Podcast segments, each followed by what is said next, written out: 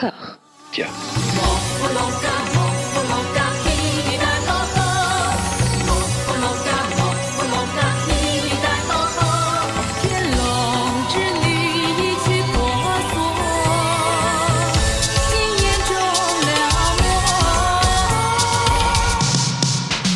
Bonjour à toutes et à tous. Vous êtes à l'écoute du 22e et dernier épisode de Voilà Maggie consacré à la seule et unique Maggie Chung.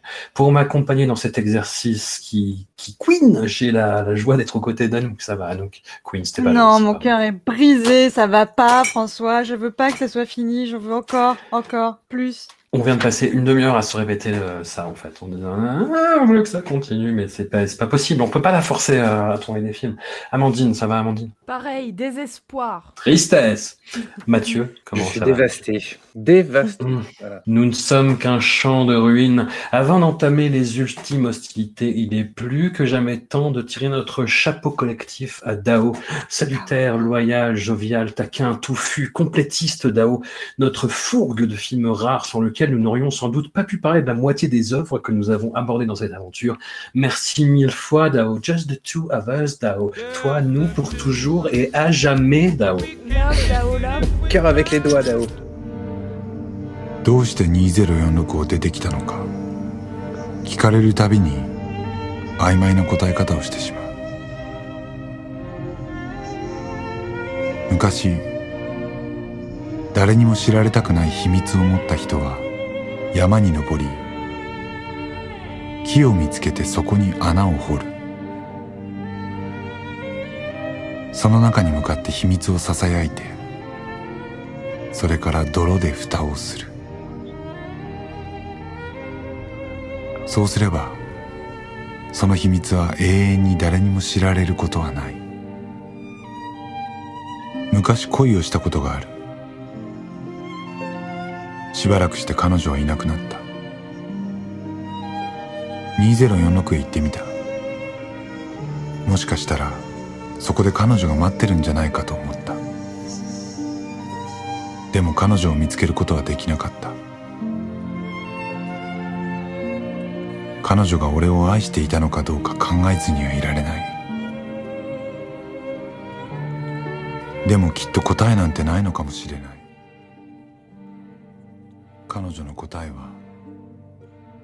Nous attaquons avec 2046 de Wong Kar Wai, le troisième volet d'une trilogie entamée avec nos années sauvages et poursuivie avec In the Mood for Love. Nous retrouvons le personnage d'écrivain slash pigiste développé par Tony Leung dans the Mood for Love, hanté par la figure d'une Maggie ravalée au rôle de simple présence dans une poignée de plans et dans une forme de flashback. Dans des allers-retours temporels déroutants, Tony Leung se remémore ses amantes du temps où il se grimait en playboy inconséquent. Il se débat avec un récit de science-fiction où un japonais se love contre une androïde dans un train froid. Gong Li, Zhang Zi, Karina Lo et Fei Wong rivalisent de magnificence tant dans leurs atours que dans leurs émotions à fleur de peau, à fleur de nous. Amandine, la question que je me suis quand même posée tout du long, c'est par quel bout prendre ce film? Et ben, sachant qu'il fait une boucle. Oui, c'est ça. Sur la même- sur l'image du début, je pense qu'on va le prendre par le. Faut le prendre par, euh, par, euh, je sais pas, une. si on Le diamètre, le centre Ouais, n'importe, on en s'en fout, c'est beau. C'est beau, la musique est top, on s'en fout. Euh, et en fait, euh, ce qui est, je l'avais pas revu en fait depuis sa sortie. Et euh, enfin, Mm. j'avais déjà eu le problème avec In the Mood for Love, mais là, celui-là, je l'avais pas revu. Et je l'ai mieux aimé en fait en le revoyant, parce que je me rappelle très bien qu'en le voyant en salle à sa sortie, je lui avais fortement reproché de ne pas être In the Mood for Love, ce qui est un peu Mm. débile, Oui. mais euh, à l'époque, ça faisait tout son sens. Je lui en voulais vraiment beaucoup. J'avais tellement été portée par In the Mood for Love. J'avais tellement envie de voir la suite que euh, je m'étais euh, auto-fourvoyée. Euh, et en le revoyant, je me suis complètement bah, plus détachée de, ce- de- de mon rapport à In the Mood for Love et j'ai euh, vraiment eu du plaisir. Le truc m'avait paru hyper brouillon à l'époque, incompréhensible, monté dans tous les sens. Et là, bah, j'ai à peu près réussi à faire mon petit bonhomme de chemin dans la narration, philosophico, poético, esthético, euh, Wong Kar-waienne. Et en J'allais dire, fait- c'est pas faux. Je ça encore un peu nébuleux. hein. Ouais, c'est nébuleux, mais en même temps, même les parties futuristes que j'avais vraiment, je crois pas aimé euh, à l'époque, là, je dis oh c'est beau, il y a des chaussures avec des semelles euh, en lumière. Bon, c'est vraiment la bande son quoi qui moi me porte et euh, surtout certains plans. En fait, je me rends compte qu'il y a des plans, bah, tous les plans avec euh, l'hôtel, l'Oriental Hotel là, mais magnifique quoi, la terrasse, les personnages qui passent les uns après les autres, se mettent dans un petit angle du plan. Je trouve ça sublime. Donc euh, rien que ça déjà, ça me, ça me fait vibrer. Euh, beaucoup, beaucoup de Gomina, beaucoup de Tony Lung en gominé. Donc ça, ça fait toujours du bien. Et alors, mon Dieu, les rouges à lèvres sublimes, Gongli, c'est incroyable. C'est très, très beau. Alors c'est, j'avoue, complètement euh, empoulé, euh, follement euh, ambitieux, mais il y, a des- il y a des pépites, il y a des morceaux, il y a des fragments qui, je pense, sont euh, vraiment parfaits. Enfin, tout le, le fil narratif de Fei Wong avec son japonais, c'est magnifique. Il y, a- il y a vraiment quelque chose, je pense, d'assez beau. Et en fait, je me suis rendu compte, et je, je vous passe tout de suite la parole, mais mon vif plaisir de, de cette bande-son, de découvrir bah voilà, cette histoire de Tony Lung qui, qui scrute ses souvenirs de, des femmes aimées pour essayer d'écrire quelque chose. En fait, je me suis rendu compte que c'est une adaptation de Proust, quoi. C'est le même effet. Ah. C'est-à-dire qu'on s- on sort de là avec, euh, bon, bah d'accord, Proust est devenu écrivain en racontant euh, ses souvenirs. Bon, bah là, c'est- un peu ça. Enfin, je m'en suis rendu compte à la fin. Mais en tout cas, je trouve que le film, euh, le film, euh, voilà, il est très beau, très empoulé, mais, mais bon, vu ce qu'on s'est tapé après, euh, super. Ah, le, le personnage de c'est Tony. Leung, moi, je il m'a un peu déconcerté justement par rapport à In the Mood for Love. Mais, et tu, tu, tu l'as un peu souligné, mais c'est les actrices que je trouve incroyables. Fei Wong, tu le disais, elle est, elle est, elle est incroyable. Karina Lo, elle est pas là longtemps, mais elle est, elle est assez géniale. Zhang Zi, qui est une actrice qui était beaucoup euh, justement bah, dans, dans les films qu'on a pu voir, dans cette espèce de, de, de, de fragilité, euh, de, de côté impétueux et à, à pouvoir péter un câble d'un moment à l'autre. Là, elle est impeccable. Enfin, elle est, euh, elle est vraiment sidérante. Et euh, toi qui es féru de Gongli, Amandine, je trouve. Ah là là, le bonheur de Gongli, le gant noir, les scènes où elle mange les nouilles. Oh, incroyable. elle est incroyable, elle a les yeux. Ah non, non, je la trouve, elle explose les autres. hein. Bon, je les aime beaucoup. Bon, bah, on a trop. T'as oublié évidemment dans toutes les actrices de dire Maggie parce que tout simplement elle a trois plans. mais Maggie, elle a trois plans et un flashback, quoi. microsecondes où elle est à. Elle a trois plans et un flashback. C'est basta, en fait. Elle est là, je sais pas, 10 secondes peut-être. c'est presque mieux parce que comme ça, voilà, on évacue, on évacue In the Mood for Love. On parle beaucoup de son personnage. Bah, il y a c'est ça, Tony même, euh, fait beaucoup de mentions de. Ouais, vas-y Mathieu. Non, c'est ça, c'est- quand même l'histoire d'un d'un homme qui essaye à tout prix de retrouver euh, par bribes, par, euh, par morcellement, euh, le- le- l'amour perdu que constituait Maggie- celui qu'il avait avec Sully Sen, du coup, le, le- mais la Sully Sen de In the Mood for Love, euh, qui est incarnée par Maggie Chung. Ça- ça- ça- moi, c'est un peu l'impression que j'ai, c'est que toutes les femmes qu'il rencontre, que Gongli, c'est un- une forme de sosie, même jusque dans son prénom, parce qu'elle partage le même prénom. Euh, Zhang Ziyi, c'est c'est dans les, Les robes, robes. voilà, c'est dans les robes, mais c'est aussi dans le, le fait de peut-être la passion consommée, alors qu'elle était platonique dans, le, dans In the Mood for Love. Fei Oui, Wong, c'est les scénettes qu'ils écrivent à deux. Voilà, exactement. Il y, a, il y a plein de choses qui font que ça, ça convoque toujours In the Mood for Love, en fait. hein. Il, y a, il y a quand même, euh, il est impossible d'oublier le film parce que, parce que sans cesse on, y- on nous y renvoie. Et en plus de ça, plus globalement, je pense que, euh, et, et là, je, alors, je spécule, mais j'ai l'impression que Wong Kar Wai a quand même vachement post-rationalisé sa, sa, sa trilogie, euh, euh, puisque donc c'est censé être une trilogie euh, avec Nos années sauvages et the Mood for Love, et que j'ai l'impression qu'on retrouve le Tony Lung qu'on voit à la toute fin de Nos années sauvages, qui a l'air d'être plus un, un personnage, euh, bah, c'est le personnage du joueur, enfin en tout cas du, du parieur, euh, qui ressemble peut-être plus à celui de Nos années sauvages qu'à celui de In the Mood for Love, qui a l'air un peu plus timoré, je sais pas. Enfin, je sais pas ce que vous en pensez, quoi. Mais en plus de ça, on, on- on rappelle Karina Lowe, euh, qui était, qui joue le même rôle que celui qu'elle avait dans, dans Nos années sauvages. Euh, donc voilà, il y a, il y a une sorte de, il essaye de raccrocher les wagons pour continuer la, la métaphore du train euh, qu'a emprunté mon Kawaii, quoi. Tony Leung, il change beaucoup parce que là, il est social, enfin là, il est pris en société. C'est-à-dire que dans In the Mood for Love, le couple était quasi autarcique. Il y avait quasiment pas d'autres, enfin il y avait très peu d'autres Mm. personnages. Alors que là, on a vraiment des galeries, une galerie de portraits. Et puis lui, on le voit beaucoup plus jouer, hein, en fait. Euh, je trouve il y, a, il y a plus de scènes euh, où il est, euh, enfin il est très présent dans In the Mood for Love, mais là, il y a peut-être une plus, on lui demande peut-être une plus grande palette. Oui, c'est possible, mais, mais j'ai vraiment l'impression d'avoir un, un- un personnage qui est, complètement euh, aux antipodes de celui qu'on avait dans une mode for love. Alors en effet, c'est pas du tout le même contexte, mais quand même, euh, par moment, on a quand même l'impression que c'est pas un mufle, mais, mais, mais en tout cas, il est, euh, c'est un womanizer, il est, euh, c'est un vrai, un vrai lover, mais qui sans doute cache en effet un cœur meurtri. Mais voilà, c'est pas du tout le, gentil prétendant euh, mignon qu'on avait dans In the Mood for Love en fait. Et je me dis que c'est peut-être plus le personnage qu'à l'origine Kar Wai voulait développer, puisque du il devait y avoir ce, film qui devait enchaîner avec Nos années sauvages, sur, euh, focaliser sur euh, sur Tony Leung et apparemment c'était plutôt ça qu'il devait faire. Si je, je vais pas dire de bêtises, mais Après, l'évolution est pas absurde, puisque dans In the Mood for Love, il a le côté un petit peu gentil garçon, ranger des, des voitures avec sa petite femme et tout. Il se fait briser le cœur par sa femme d'un côté, euh, rater- enfin, euh, rouler dessus par Maggie de l'autre. Euh, il se barre à Singapour, et puis euh, voilà, c'est là où il dit j'apprends la légèreté. En gros, ça veut dire euh, qu'il s'est tapé tout ce qui bouge et qu'il a picolé pendant des années. Et du coup, effectivement, il revient un petit peu euh, dans l'esprit mondain, euh, où il a trou- il trouve que maintenant tout est léger, puisque de toute façon, euh, voilà, son cœur a été euh, brisé en mille. Donc, euh, je trouve que l'évolution du personnage, bien que ça soit effectivement comme des, comme du, du- du- des, éclats de miroir, comme tu l'as dit, euh, Mathieu, ça fonctionne en fragments. Donc, il y a des espèces d'échos et c'est un peu déformé, c'est des miroirs déformés comme ça des, des, des, personnages précédents. Mais, euh, mais je trouve pas ça non plus complètement illogique. Et puis, Tony est très bien, là, un sourcil un peu, un peu haussé, très détaché, très cool. Il est top. Euh, je suis d'accord avec tout ce que vous avez dit. J'ai quand même une petite alors moi j'ai toujours Gong Li est impeccable, j'ai toujours euh, beaucoup aimé Zhang Ziyi, mais là j'ai peut-être une petite tendresse pour euh, Fei Wong. bien sûr. Euh, qui voilà qui est bah, bon, qui, qui est vraiment euh, top avec ce, ce- ce- sa petite storyline de japonais où elle essaie de de- de- d'apprendre le japonais tout en dansant un peu sur place ça fait vraiment des, des, des chouettes moments Euh, moi aussi j'avais vu 2046 au cinéma à sa sortie Euh, malheureusement j'étais arrivée à- un peu à la bourre par rapport euh, alors j'avais pas raté le début mais il restait plus de place et je m'étais assis au deuxième rang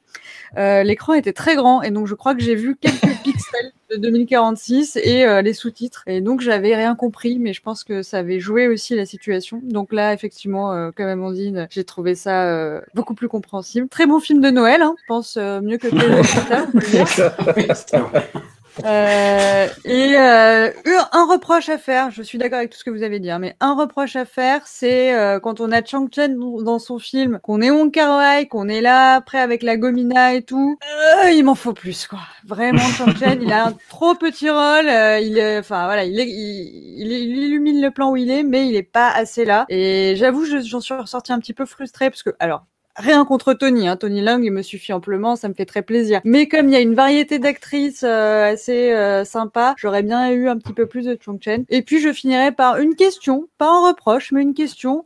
Euh, tu as parlé d'androïdes, en fait c'est donc des gynoïdes, hein, puisque toutes les femmes Oui, sont des fait. femmes robots euh, dans le train. Et voilà, je me disais tiens, qu'est-ce que qu'est-ce que ça dit de Tony? Qu'est-ce que ça dit peut-être de aussi, euh, enfin de- du personnage de Tony bien sûr. Euh, Mhm. Qu'est-ce que ça dit peut-être aussi de Wong Kar Wai que dans cette, euh, on est vraiment dans le dans une une métaphore euh, très, quasi littérale de l'objectivation en fait, du fait que ce- les femmes ne sont pas des êtres humains, ce sont des objets euh, d'affection. Et euh, du coup, je, je, je trouvais ça audacieux, je trouvais ça intéressant, mais je, je, je trouve que ça pose des questions. Alors après, il y a toute la question de l'interprétation, parce que hum, ce titre aussi, 2046, moi, enfin, il y, a- eu des discussions à l'époque sur est-ce que c'était une référence à, parce qu'il y a toujours la question de la chambre d'à côté, la chambre 2047, est-ce que c'est une référence justement à la situation euh, de Hong Kong? La rétrocession de Hong Kong à la Chine a eu lieu en 1997, et il y a un laps de temps, on va dire, qui a été euh, convenu de 5 ans, euh, 50 ans, pendant lequel il doit y avoir une, une période transitoire en fait. Et donc 2047 doit être l'avènement euh, bah, du nouveau statut de Hong Kong, quoi. Et hum, quand on parle dans cette interprétation-là, avec le rôle du japonais, j'avoue que voilà, j'ai regardé le film deux fois parce que la première fois, moi, je suis passé un peu à côté, comme quand je l'avais vu en salle, en fait. Et la deuxième fois, j'ai essayé de coller cette interprétation-là et j'ai préféré me laisser happer, en fait, par l'univers du film et, euh, et pas essayer de lui coller une interprétation et ça allait vachement mieux. Mais c'est le même principe que, que cet extrait d'archives qu'on voit à la fin du No Mood for Love, en fait, qui essaie de recontextualiser un peu, de, de donner un contexte socio, sociopolitique. euh, là, parce qu'apparemment, c'est la justification qu'a utilisé Wong Kar Wai. hein Hmm. pour euh, enfin cette histoire de rétrocession de, de Hong Kong euh, enfin les 49 ans euh, qui constituent donc la dernière année de d'insouciance on va dire avant de avant que Hong Kong devienne véritablement euh, chinoise. Et donc du coup je oui enfin c'est pour moi c'est pas euh, c'est pas ça. C'était enfin 2046 c'est euh, c'est plein de choses en fait. D'ailleurs, c'est pas forcément 2046 parce que c'est, c'est- enfin, ça peut être 2046, ça peut être de- qui devait être le film, le titre du film original par exemple. Ça, doit être, ça peut être euh, l'année dans laquelle se passe le futur, euh, qui est évoqué dans le film. Ça peut être euh, donc la fameuse chambre, la chambre qui est le, donc le, le lieu de tous les fantasmes en fait de, cette, de, de l'hôtel oriental. Ça peut être plein de choses en fait 2046. Donc je, je suis pas sûr qu'il faille vraiment euh, euh, euh, choisir dans ce que peut signifier ce, ce terme, ce titre. C'est comme un pense- petit bout ramassé de In the Mood for Love, euh, un petit éclat comme ça, et qui est euh, voilà, qui qui est l'éclat, le fragment qui va permettre de déployer après toutes ces autres. Enfin, moi j'étais tout à fait d'accord avec l'interprétation de Mathieu hein, sur le fait que chaque personnage féminin est un écho de de, Maggie Chung et de cette espèce d'amour originel un peu mythifié. euh. Je me, demande, c'est une interprétation qui est peut-être un peu poussive, mais tous ces baisers farouches que, donne Tony Lung à toutes ces femmes dans, dans 2046, tous ces espèces de baisers très fermés avec, avec des qui empêchent les visages de s'extirper, est-ce que c'est pas finalement la répétition de, de l'ultime scène, pardon, de In the Mood for Love, justement, dans, dans laquelle il enferme son secret dans un petit trou d'arbre quand il va euh, à Angkor et qu'il enferme son, son secret dans, dans, dans, dans le, dans le petit trou là? Et euh, est-ce que c'est pas comme s'il soufflait son amour secret encore et encore euh, sous la forme d'un baiser auprès de ses femmes, en fait, cette espèce de comme s'il rejetait l'amour qu'il avait pour euh, Maggie Chung auprès de ses femmes? Je sais pas. Et ce qui peut expliquer aussi le, le, le motif, qui, qui est ce, ce même motif de, de, du trou dans lequel vont les souvenirs euh, cachés, puisque le film s'ouvre et se termine sur sur cette espèce de, de, de trou à secret, Oui. quoi. Et je me demandais justement si ce trou à secret, c'était pas aussi le, bah, la bouche des femmes dans laquelle euh, Tony s'engouffre en fait à longueur de film. Oula, Euh, oula, non, non, mais très très bien, là là. C'est peut-être aussi le baiser qu'il a jamais donné, le baiser de cinéma qu'il a jamais donné dans In the Mood for Love, puisqu'on se posait juste, on en parlait lorsqu'on regardait In the Mood for Love, qui était cette, euh, ce non-dit sur euh, leur relation euh, à tous les deux, et qu'est-ce qui s'est passé dans la chambre de 2046, et on ne le sait pas dans In the Mood for Love, on ne voit rien. Donc on parle, c'est Julien qui disait, on, on aura toujours, on partira avec des interprétations multiples. Est-ce que c'était une adultère, est-ce que pas du tout. On- on- tout ça, on ne le sait pas dans In the Mood, for Love, et là, quelque part, c'est peut-être justement une manière de, parler de ça avec un Tony, un Lung qui, euh, d'un coup, comme disait Anouk, euh, quelque part, essaye d'atteindre à nouveau cet amour qu'il a perdu euh, en- différemment. Et que du du coup, je me demande, moi, je me suis toujours, j'ai toujours cru que ce, ce baiser qu'il donne à Gongli, en fait, euh, ils sont dehors, elle est contre un mur. euh, pour moi, c'est la, c'est exactement le cadrage et un type de plan euh, qui sort d'In the, d'In the Mood for Love. Ouais, complètement. Et puis en plus, et c'est ce que je disais tout à l'heure aussi, c'est le, le fait qu'il consomme sa relation avec euh, Zhang Ziyi et surtout que Mon Carmoy décide de le filmer euh, de manière aussi frontale, ce qui n'est pas dans ses habitudes, euh, il me semble, de, de- de filmer le sexe aussi, euh, aussi graphiquement. Et euh, je pense qu'il y a aussi de ça, justement, de montrer, euh, enfin, je sais pas, le, le besoin euh, physique de Tony Lung d'exprimer son amour auprès de et que Mon Carmoy nous le montre aussi. Je sais pas. Moi, j'ai pris ça comme vraiment une expression de l'écriture du personnage de Tony Lung, en fait. Comme si c'était quelque chose qui relevait de la fiction et qui n'était pas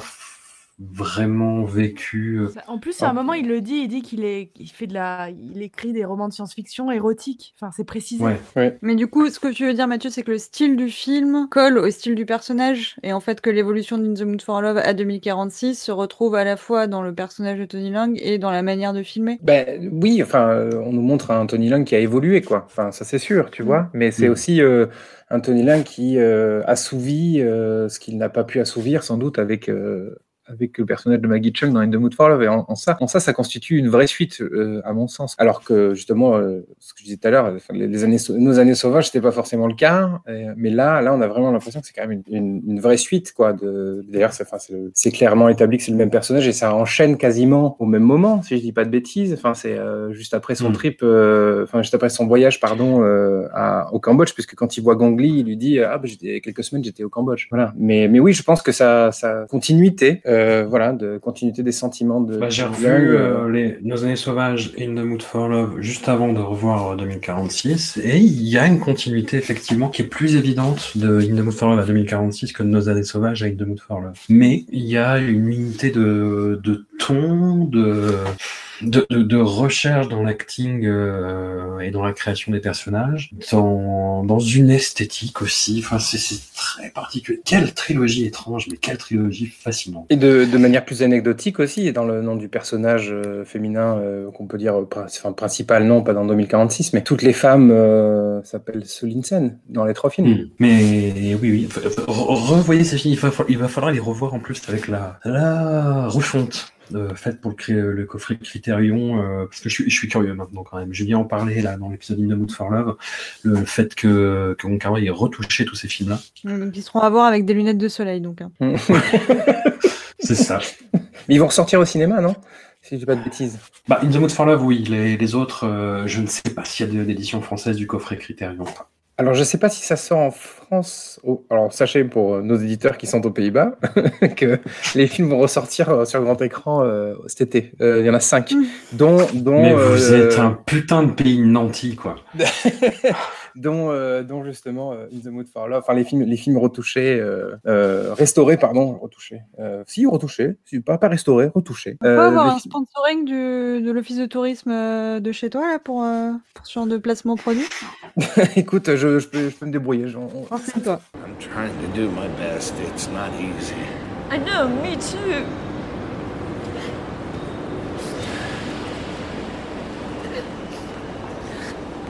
We have to stay in London. Maybe for a few weeks. Give it some time. I'll talk to him. You can come over and see us. I'm sorry I can't just. Let's meet another time.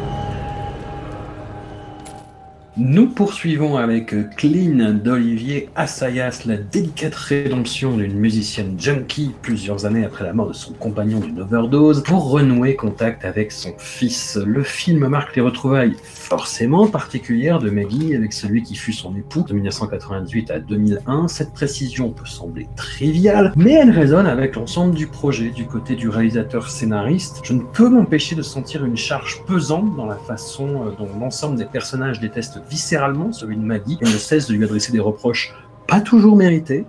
Du côté de Maggie, l'actrice se sert de son expérience sur leur précédente collaboration, Irma Vep, pour délivrer une performance troublante de naturel dans un film qui en manque cruellement dans sa description affectée du milieu indie rock des années 2000. Mathieu, parmi les guests musicaux, qui s'en sort le mieux entre Tricky, David Salcedo des Silmarils, le groupe Metric ou Jeanne Balibar?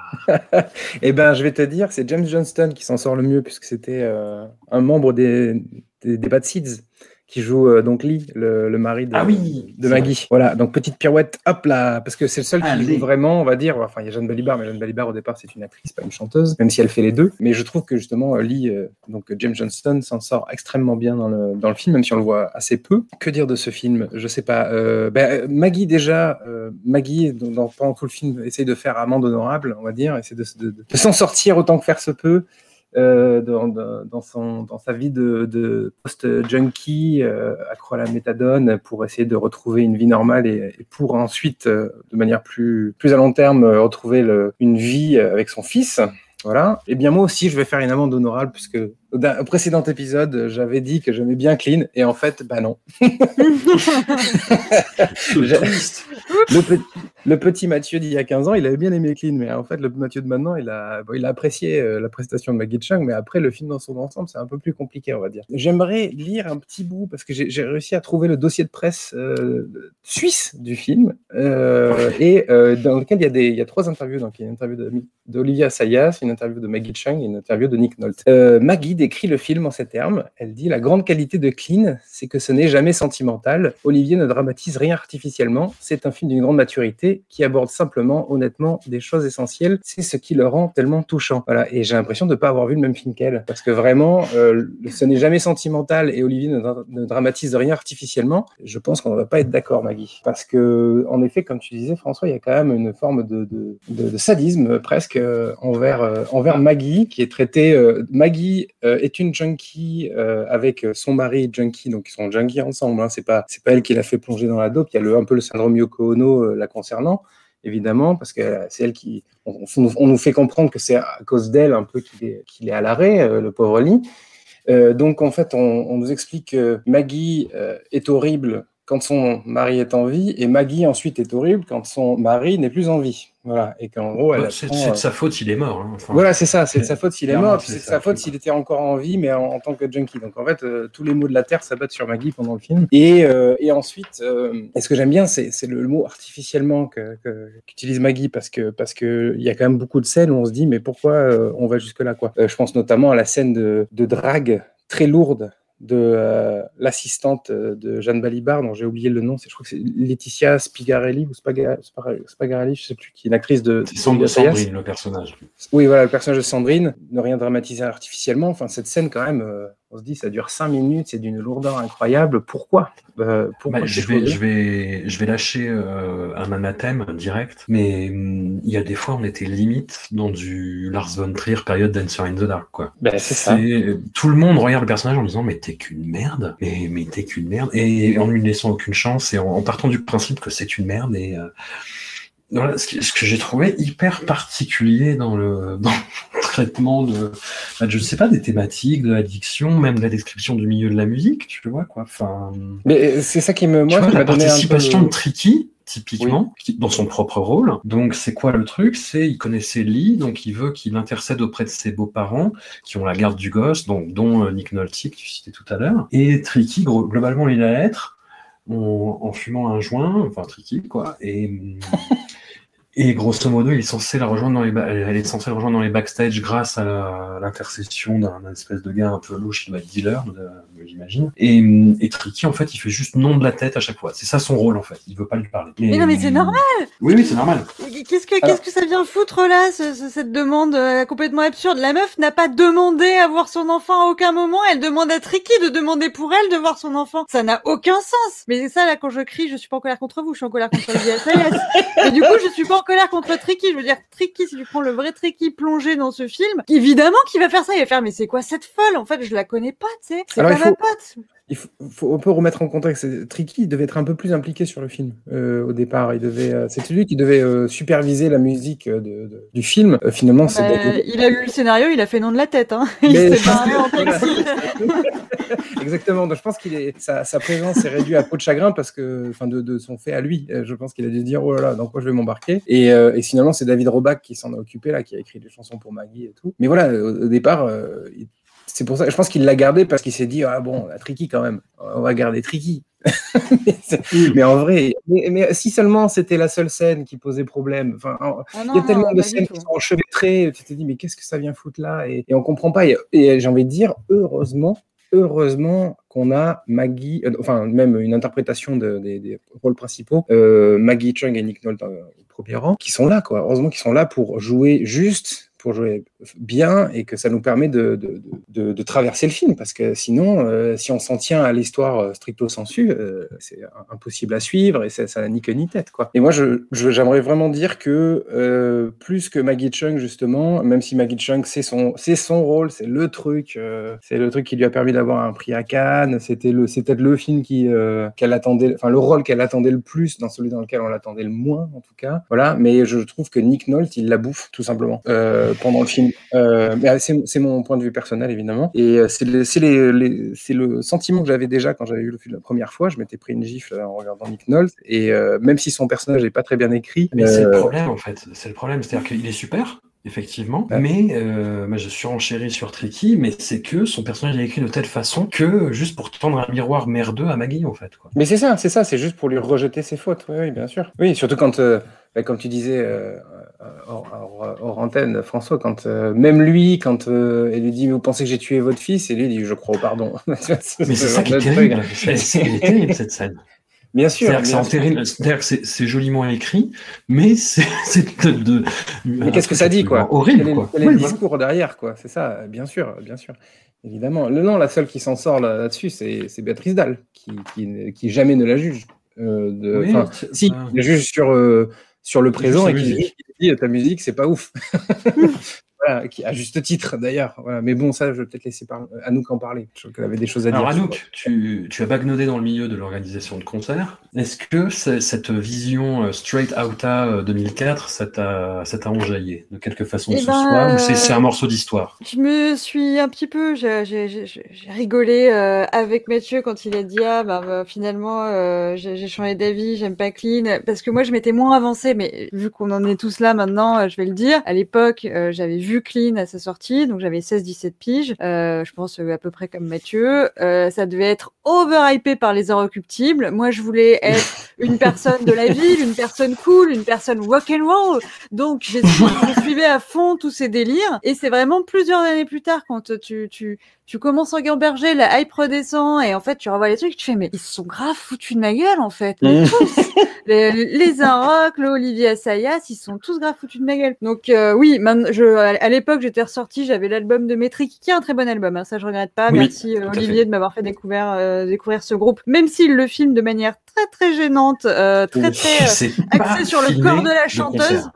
Ouais. Euh, bah, il sait, enfin, il sait le faire euh, de manière libidine, libidinale, quoi. Ce qui est, voilà. Enfin, c'est ça. euh, Matrix, c'est un groupe, ce n'est pas Emily Haynes, et il ne filme que lui, c'est le visage d'Emily Haynes en très gros plan. C'est un choix. C'est pas ce que je préfère, mais c'est un choix. Euh, voilà. Été même sortie avec l'album de Tricky. Enfin, tu vois, j'ai vraiment été vraiment à fond, quoi. Euh, à l'époque, même à l'époque, je connaissais quand même euh, Madistar. Donc leur délire. euh, oui, David Orbach, il a un petit groupe qui s'appelle Madistar. Je sais pas si tu connais. Je trouve ça un petit peu limite. euh, Enfin, pour un film qui se veut rock de citer euh, System of a Down et Limp Bizkit, mais bon, enfin bref, après ça c'est des, des questions de, de- d'esthétique à la limite, pourquoi pas. Euh, et donc, des Miles, putain, ça ne nous Mais oui. pas. Ça et, euh, Il va y et avoir oui, du sport et moi je reste tranquille, putain, merde. Pardon. Euh, non, non, mais je t'en prie. euh, et donc, euh, oui, effectivement, au début, je me suis dit, ah ouais, maintenant que je connais bien le milieu des concerts, alors qu'à l'époque, je n'en avais pas vraiment vu, euh, je vais grave voir euh, ce qui est euh, authentique ou pas. Et en fait, euh, on part très, très, enfin, on sort très, très vite de ce milieu. Hein, euh, on sent que c'est très c'est un milieu de, de club euh, un peu semi-populaire avec des la- entre le label indépendant et les majors. Donc on est quand même sur euh, bon le, le fameux est une une vieille star un peu ringardisée euh, qui, qui qui attend son son grand retour. Donc au final, euh, il y a rien qui m'a euh, vraiment euh, choqué dans le, le descriptif de ça, si ce n'est l'ensemble euh, de la vie de Maggie, so- soit que tout est ultra glauque mais gratuitement quoi. C'est-à-dire que effectivement, euh, voilà, junkie, bon, euh, pas cool. Euh, Bim overdose, bon bah grave pas cool. Bim son son fils euh, qui lui est enlevé, mais elle dit rien, elle dit ok, bon pas cool, mais je comprends. Euh, et ça va de glauque en glauque, elle se barre. Après voilà, je, moi j'ai pas du tout compris son son rapport avec euh, avec son fils, genre oui, je, je peux pas m'occuper d'un enfant, mais mais c'est tout ce qui compte pour moi, il faut que je le récupère, mais je peux pas m'en occuper. Et et son rapport à Nick Nolte qui est très très bizarre, où lui il est une espèce de bonne patte. Oh oui, tu tu me le ramènes, hein. ah non tu me le ramènes pas, oh bon ça ça va pas faire C'est pas grave, sa ça passe. Voilà. N'importe quoi. Je sais Ah, que t'as tué ça, mon fils, mais je t'en veux pas. Ça, c'est un peu le Voilà. papy, ouais. Est-ce qu'on peut euh, évoquer la question du fait que Nick Nolte et, euh, et sa, et sa bonne amie, donc Rosemary, euh, grand-mère Rosemary, euh, ils habitent au Canada, a priori, Oui. j'ai bien suivi. Euh, Rosemary tombe malade, voilà, euh, on va à Londres parce qu'au Canada, il n'y a pas de médecin qui peut soigner le mal de dos de Rosemary. Ça s'appelle les Oh. coproductions. C'est quand même, ouais, oui, non, mais voilà, il faut justifier, mais trouve une justification un peu plus crédible. Tu vois, à la limite, euh, ah ben on y va pour s'occuper des jaquettes du fils, et puis ça nous fera voyager pour euh, Rosemary parce qu'elle est pas en forme. J'en sais rien, tu vois. Trouve-moi un truc, mais là c'est très très cousu de fil blanc. Euh, donc voilà, non, mais c'est c'est vraiment n'importe quoi. Euh, ce que j'ai aimé, c'est Jeanne Balibar qui, comme d'habitude, me terrifie, mais euh, ça, ça chatouille, ça fait un petit truc dans le bas du dos, je sais pas, ça fait un, qui, qui monte au fond de la gorge comme ça. Je, elle m'inquiète, mais je, mais j'ai- j'arrive pas à détacher mes yeux d'elle, je l'adore. Euh, Béatrice Dalle, qui est effectivement un chouette rôle, elle est très chaleureuse. Elle... Est-ce que Jeanne Balibar a un côté Sandra Bernhardt euh, française? Ah, écoute, euh, Ah non, quand même pas. Parce Il y a un a- côté dans la gêne dans et l'œil ouvert là, mais ouais. Euh, mais non, quand même pas. Mais si, enfin, je, vois- je vois ce que tu veux dire dans le côté un peu euh, agressif sexuel. Ouais. Ouais, mais il y a- il y a- c'est c'est moins frontal chez Jeanne Balibar, je trouve justement. C'est la prise de tâche qui te fait dire ça, François. Oui, C'est le côté psychopathe euh, qui fait penser à King of Comedy en fait. C'est ça, oui, mais, mais, mais bon, quand même moins, euh, moins, dans, Mais le, moins, dans, ouais. le, dans, le- dans la frontalité, on va dire, de, de la violence, quoi. Alors Ouais, que, c'est ça, tout en douceur. Voilà, c'est ça. Tout en sournoiserie. J'ai enfermé ma maîtresse dans la salle de bain. Ouh, ouh, Oui. Elle fume des clopes, elle est pas contente. De toute façon, il fume des clopes tout le temps dans ce film, c'est incroyable. Enfin, je veux dire. D'ailleurs, ça m'a rappelé. Entre les euh, dents, ouais. Oui, c'est ça, et ça m'a rappelé avant euh, la- l'époque bénie de- des clubs et des bars avant, de, avant 2007, et même des ouais. stations-service où on pouvait cloper partout. Mais elle fume à la gare, quoi. Elle Non, mais ils fument partout. gare. Ils fument même au restaurant quand ils arrivent. Ils disent, ils disent fumeur ou non fumeur. Je me dit, ah oui, je me rappelais plus que c'était comme ça avant. C'est assez, assez surprenant. Et pour, euh, je veux juste rebondir sur, en effet, encore une fois, les scènes euh, complètement absurdes, mais et, et- et surtout le glauque euh, complètement injustifié dans lequel on va placer Maggie. Il y a cette scène. Alors, on sait pourquoi il l'a mis. Il l'a mis parce qu'elle a besoin d'avoir une ordonnance de méthadone. Mais en vrai, il y aurait eu 15, 15 façons de le mettre euh, en place euh, différemment. Et là, il décide d'aller chez un- une ancienne connaissance qui bah, est morte depuis 4 jours. Voilà. Et donc, et on rentre dans son appart, on le fracasse, fracture la porte, Mm. on rentre dans l'appart et on voit le cadavre et ça dure pendant euh, plusieurs secondes. Maggie qui touche le cadavre. Alors, en effet, on se dit aussi que c'est peut-être, euh, ça lui rappelle. La drogue, enfin, ça- mal. elle, elle- non, mais non, c'est pas que ça, c'est qu'elle se, elle, euh, elle est en contact avec un mec qui est mort d'une overdose quand elle n'a pas pu toucher le corps de Lee, mais, mais, mais quand même, enfin, c'est quand même très, euh, très fin comme, euh, comme possibilité et surtout, euh, Enfin, qu'est-ce que ça dit de, euh, ouais, qu'est-ce que ça dit de- du milieu, comme tu dis, François. En fait, c'est ouais, ben, c'est tous des junkies, quoi. C'est tous des drogués dans la musique. ouais, ok. Ouais, et puis ce perso de dealer là, qui il se fait insulter la moitié du temps. Pourquoi il est toujours là à l'aider? Enfin, c'est hyper mal écrit. En fait, je pense que c'est c'est quelqu'un qui ne connaît, je pense, pas vraiment très bien la musique, pas vraiment Je très bien euh, le, le- enfin la, la vie quoi. Enfin, en tout cas, les choses dont il essaie de parler. et il a pas vraiment fait d'efforts ou fait semblant. Et pour moi, ce que je trouve vraiment le sommet de de, de l'échec, échec c'est et, et pour ça j'en veux parce que euh, alors on finit pas là-dessus heureusement. On va finir sur encore mieux pour Maggie mais euh, mais pour ça j'en veux parce que il la met pas en valeur alors qu'elle est très bien dans ce film. Elle, elle, elle joue en trois langues. Elle joue bien. Elle joue sincère. Elle est toujours euh, juste malgré les trucs absurdes qu'on lui demande de dire et de faire. Mais tout le film monte comme s'il y avait une espèce de, de catharsis ou d'ex enfin de de de de- de- d'épiphanie à la finale euh, sur la scène où elle chante. Et en fait elle elle a une très belle voix, Maggie, y a pas de souci, elle a une très belle voix parlée, mais elle ne sait pas chanter. C'est horrible. Si tu la fais chanter, tu ne la fais pas commencer a cappella sans effet sur la voix. Faut que tu la noies. Si tu veux, elle fait un espèce de sous Sandoval, effectivement, puisque c'est David Roback qui a écrit une chanson un peu à la Madista. Il faut direct la noyer sous les effets ou la faire doubler, ou enfin, ce qui serait un peu dommage peut-être, mais j'en sais rien, mais, mais du vocodeur, mais quelque chose. Mais en fait, c'est très gênant parce que c'est pas très bon. Elle, elle fait son essai en studio et là, t'attends que le producteur vienne la voir. Et sincèrement, moi, jusqu'à ce qu'il ouvre la bouche, je savais pas s'il allait lui dire,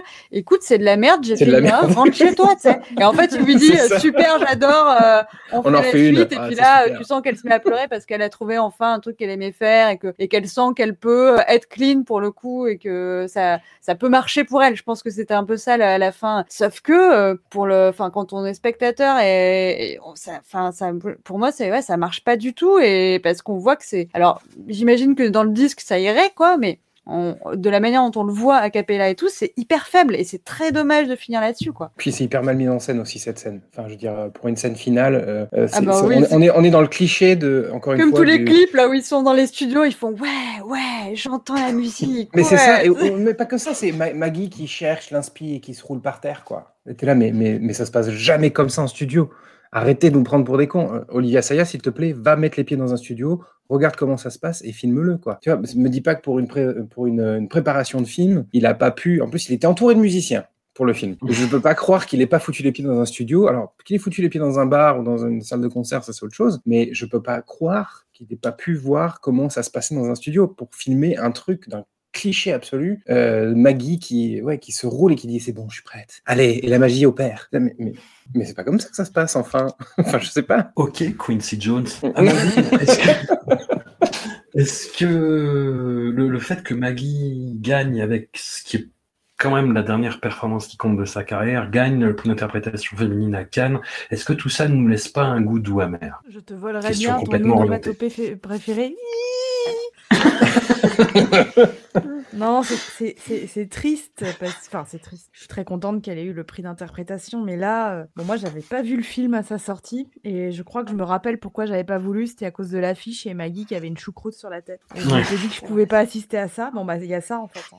Euh, il a voulu amener Maggie physiquement. Euh, en termes de jeu aussi, vers un autre registre. Donc ça, déjà, c'est louable, parce qu'on l'a vu Maggie répéter, répéter, répéter, répéter des rôles. Là, c'est vrai que c'est un rôle, alors je sais pas s'il est sur mesure, mais en tout cas, c'est un rôle pour lui donner une forme, euh, une forme inédite, parce qu'on l'avait jamais vu comme ça, on la reverra jamais comme ça, a priori. Mm. Donc là, là-dessus, d'accord, bon, quel est son prix là-dessus? Bon, je pense que c'est un prix parce qu'ils ils l'ont loupé... euh, quelques temps avant euh, pour In the Mood for Love quoi. Mais Hmm. euh, voilà. Après euh, sur le sur le film bon je vois bien le projet ambitieux. Alors moi je suis pas très sensible au monde de la musique pas très sensible au monde de la drogue et pas très sensible aux gardes d'enfants. Donc c'était un peu mal barré. Euh, c'est un film qui part dans tous les sens. Moi j'ai rien c'est pas que j'ai rien compris mais honnêtement je voyais pas. Et surtout il fait un truc qui moi me perturbe beaucoup et j'avais je me c'était déjà un tout petit peu le cas euh, avec Irma Vett mais alors là c'est une catastrophe pour moi c'est que j'ai l'impression qu'il met des signes dans l'image.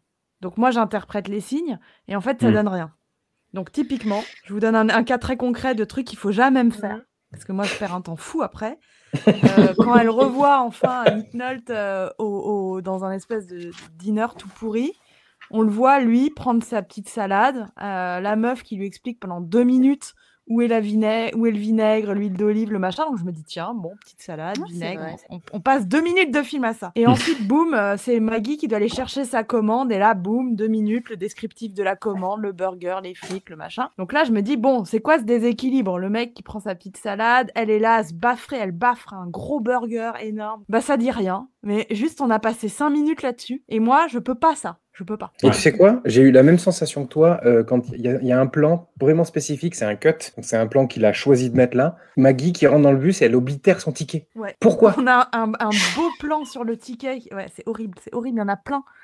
Et moi, du coup, je C'est soit je c'est- elle, elle, elle à sa vie, tu vois enfin, je Est-ce qu'il est-ce qu'il y a pas un truc signifiant euh, quand même malgré tout, c'est-à-dire que Nick Nolte c'est le gentil, euh, effectivement euh, pas carnivore, tu vois, genre très doux, très très conciliant avec sa salade, et puis Maggie qui sort de prison, qui est genre un peu genre eh, un peu un peu ouaf, et euh, le, le- le- et en même temps qui va petit à petit se civiliser en oblitérant ses tickets et en jouant le jeu de la société pour récupérer son fils petit à petit. Franchement, ça, ça marcherait s'il y avait que ça. Mais comme il y en a tout le temps, c'est un enfer. Il y a comme un contre-film. Je sais pas comment te dire. J'ai l'impression de voir un. Ouais, que... je sais pas. C'est hyper perturbant. Moi, ça me. Le smecta dans la pharmacie, tu penses que c'était un Et ben voilà, typiquement, ce genre de truc, tu vois. Pourquoi je vois ça? Pourquoi, en tant que spectateur, on attire mon attention sur tout un tas de merde qui viennent charger mon charger euh, déjà le, Bah ouais. le peu de sens que j'essaye de tirer. Par contre, il y a des scènes que je trouve très bien. parce que je- de- Bon, quand même, je- euh, il y a des choses que je trouve bien. C'est quand Maggie travaille, elle, elle est dans un restaurant, le restaurant de son oncle, dans le 13e arrondissement à Paris. Elle devient serveuse. Et là, il y a Mm. tout un environnement euh, sonore et tout qui arrive. Et ça, toutes ces scènes-là, je les trouve. Je les Oui. trouve bien, elles sont très courtes, il n'y en a pas beaucoup. Mais, euh, mais sinon, j'ai eu une sensation bah, de fourre-tout. Alors, je ressors bien clean, hein, parce qu'on a l'impression d'être passé à la machine à laver. Je suis désolée, mais c'est vraiment ça. je comprends. En fait, je comprends que c'est pas un cinéma pour moi. euh, et pour enfin répondre à la, à la- plutôt à la question de, à la question de François, oui, elle est superbe, Maggie là-dedans, et- etc. Il y a aucun problème, on la reverra pas comme ça. C'est un rôle sur mesure. À nous que l'a rappelé, trois langues. Elle fait un vrai pari. Elle est vraiment métamorphosée physiquement, etc. Mais quand même, ça ressemble pas. Je trouve, hein, je trouve que ce film-là ne ressemble pas à la finesse de son jeu tel qu'on a pu le voir dans dans d'autres films. Elle est très bien, elle joue très bien, mais j'ai l'impression qu'elle est complètement importée au milieu d'un bordel où elle comprend rien. Ben, c'est ça, c'est, je pense qu'en plus de ça, euh, enfin, elle avait atteint son firmament euh, quelques années auparavant et que et là, en fait, c'est peut-être, euh, bah, c'est juste la, la minuscule chute. Je sais pas, même si euh, justement on essaie de nous le vendre comme si c'était pas, si c'était, elle, elle grimpait encore plus, mais je trouve que justement, oui, ça, ça, alors oui, elle est bien en effet, elle joue bien, mais ouais, ça fonctionne pas forcément et euh, et je trouve qu'en plus, euh, alors oui, elle pleure bien, mais euh, faire quelqu'un de, de brisé, jouer quelqu'un de brisé, ça passe pas forcément par les pleurs, quoi. Ça passe par plein d'autres choses. Et je suis pas sûr que, que Maggie s'en sorte de ce point de vue-là dans le film. Ce qui est très perturbant en plus, c'est que leur précédente collaboration, Irma Vep, jouait sur euh, la même fibre que Center Stage de Stanley Kwan, c'est-à-dire nous faire découvrir la vraie Maggie Chung, en fait. Et hum, L'air de rien, en fait, en l'ayant vu euh, évoluer et éclore en tant qu'actrice euh, au fil des épisodes, j'ai l'impression qu'on la connaît un peu. Ma- Maggie Chung. Et là, il lui demande de, de jouer euh, très nature, exactement dans le même registre, mais avec un agrégat de fiction qui, pour moi, va pas du tout. Et, et du coup, euh, j'ai j'ai un- une impression de gâchis, en fait, parce qu'elle se livre. Moi, je, ça me gêne pas qu'elle soit dans la chialance, c'est le rôle qui veut ça, et elle, elle est toujours très juste, mais euh, c'est tout le reste qui va pas, quoi. Tout, tout, le reste, c'est l'espèce de construction de... Ouais, je sais pas. De- Et malgré tout ce que tout ce qu'on vient de dire, euh, Maggie euh, considère qu'elle se sent très très proche du personnage d'Emily. Mm. Euh, elle, elle le dit en interview, elle dit que c'était euh, c'était le personnage qui l'avait sans doute le plus euh, mis à nu euh, de toute sa carrière, euh, se- selon elle. Bah, J'espère qu'elle ment peut-être et pas que fait c'était un comme nous. euh, elle a peut-être pas fait comme nous euh, de regarder tous ces films. hein. Oui, eh ben c'est peut-être et euh, je pense que oui, euh, comme dit Anouk, euh, je pense qu'elle euh, oui, elle euh, je pense qu'elle s'est jouée, au- elle a joué au, le jeu des médias et des, des interviews. Mais après, euh, sans tomber dans le, dans le côté effectivement Yoko Ono, dont euh, le personnage est victime, puisque tout le monde la critique et l'accuse de la mort, le personnage est une connaisse égocentrique. Enfin, je veux dire, elle gueule sur des gens qui essaient de l'aider, euh, elle Oui. arrête pas de se plaindre. Enfin, c'est pas un personnage qui, euh, qui a beaucoup, enfin ouais, qui, est- qui est, enfin, qui est très sympathique. Donc j'espère qu'elle est. Après, être sympathique n'est pas forcément une- un but en soi, mais mais voilà, arriver à être juste en jouant des réactions aussi disproportionnées et, et euh, pour un humain. sont toujours dans, quand même, dans cette euh, logique sadique, en fait. C'est- Moi, je vois juste une, une autre façon de charger le personnage. quoi. Il y a cette, ré- enfin, des, des scènes à répétition comme ça où elle court dans Paris, euh, ah, ah, comme elle court avec la tête en l'air là comme ça, et puis ou alors elle dit à quelqu'un va te faire foutre, puis après elle court après quoi. Non, puis bon, euh, bonnet orange sur cheveux crépés, quoi, c'est tout. et le petit cuir, on en parle du petit cuir, le petit cuir circa Oui, mais ça, 2004. c'est, la, scène indie rock euh, circa 2004. Quoi. Ben, bien sûr, c'est ça. Quand tu la vois, euh, oui, bien sûr. C'est bizarre de la voir dans, ce, dans, dans cet accoutrement-là, d'ailleurs. Très étrange. En effet, comme disait Amandine, euh, il essaye sans doute, euh, Assayas, de, trouver la Maggie, euh, la Maggie inédite, Maggie jamais encore trouvée, mais, mais je sais pas, ça, je trouve que ça lui va pas. En plus, elle a 40 piges, quoi, quand elle fait le film. Donc, si c'était une nénette de 25 ans, peut-être que ça marcherait différent. Mais là, là, son espèce de look de, de groupie de, à 40 piges, ça, je sais pas. c'est- Il y a un petit raté, je trouve, euh, au niveau de- des costumes. J'ai une onomatopée.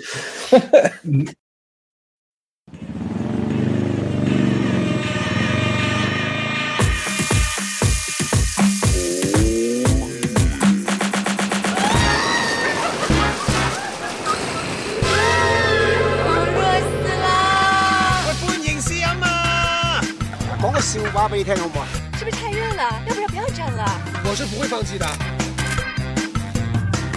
啊，快点，还差一个。唔該你啦。我當我叻咗啊！嗰個唔該我咪执笠。廢話。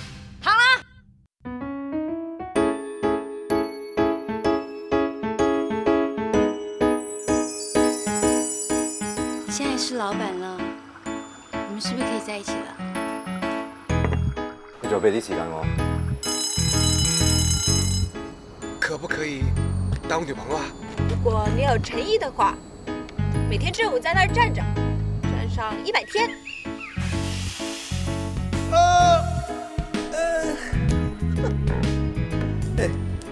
你的手法很不一样啊，在邊度学噶？自创的。自創。調翻轉啦，憑呢家嘢上追到我，追到點先？你想點咩點咯？ Nous concluons avec l'ultime film de cette exégèse au très long cours. Ouais, sorti en 2010, Hot Summer Days de Tony Chan et Wing Chia. Et avec lui, avec Hot Summer Days, nous affrontons la malédiction d'avoir à supporter jusqu'aux dix dernières minutes du dernier film la présence de Jackie Chan. Sa seule présence met en abîme la profonde inanité de ce film choral censé illustrer des destinées sentimentales de Hongkongais lors d'un été de puissante canicule.